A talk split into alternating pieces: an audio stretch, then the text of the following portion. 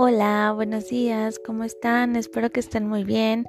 Hoy es miércoles, comenzamos con la materia de español y el tema es ¿qué aprendimos de los tipos de texto?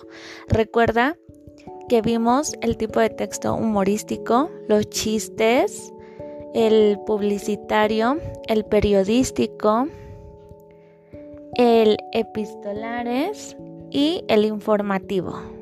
Entonces, ahora que ya recordaste cuáles tipos de texto vimos, vamos a responder las siguientes preguntas. La primera es, ¿cuántos tipos de texto aprendiste durante este mes? Escribes los seis tipos de texto que aprendiste. ¿Cuál te gustó más y por qué?